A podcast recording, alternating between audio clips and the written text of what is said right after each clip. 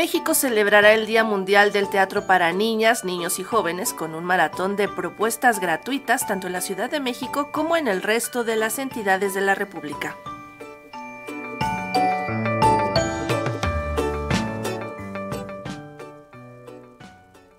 Siete horas dedicadas a las artes escénicas. En total, 31 funciones en el Centro Cultural del Bosque conforman la programación del Gran Maratón de Teatro para Niñas, Niños y Jóvenes que regresa a su formato presencial el 19 y 20 de marzo.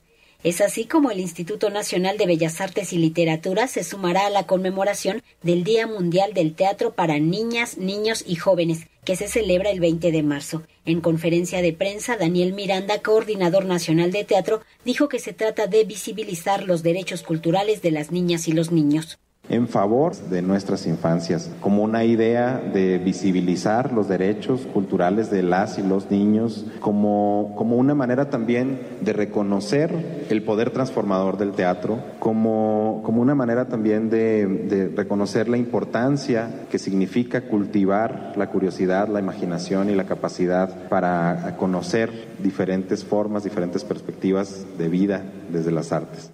Este año el lema es Lleva un niño, lleva una niña al teatro. La novedad de esta edición es que participarán todas las entidades de la República Mexicana donde se ofrecerán más de 80 funciones. Tan solo en el Centro Cultural del Bosque se tendrán 20 puestas en escena que comprenden obras de teatro, danza, música y espectáculos al aire libre, con entrada gratuita. Anelvi Rivera, subdirectora del programa Teatro para Niñas, Niños y Jóvenes del IMBAL, detalló que incluso existen propuestas de la programación que abordan temas como el encierro.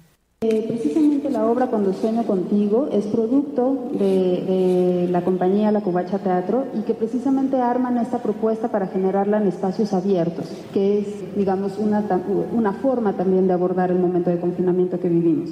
También nosotros hemos, hemos apuntalado la posibilidad de tener presentaciones en espacios abiertos en ese sentido sí aborda la idea del confinamiento, pero también las posibilidades que genera en un espacio abierto, cómo explorar el espacio eh, escénico abierto a partir de haber estado en confinamiento específicamente.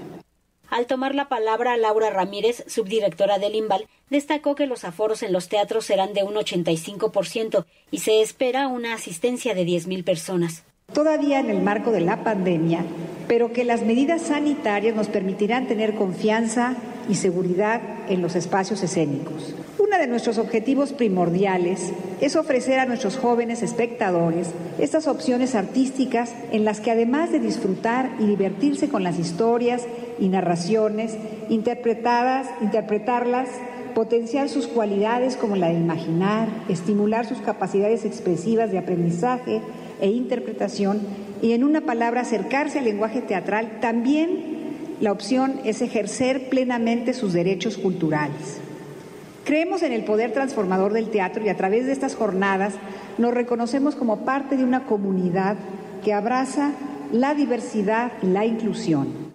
El gran maratón de teatro para niñas, niños y jóvenes que regresa a su formato presencial tendrá lugar el 19 y 20 de marzo, desde las 11 de la mañana en el Centro Cultural del Bosque, atrás del Auditorio Nacional, con todas las medidas sanitarias. Para Radio Educación, Verónica Romero.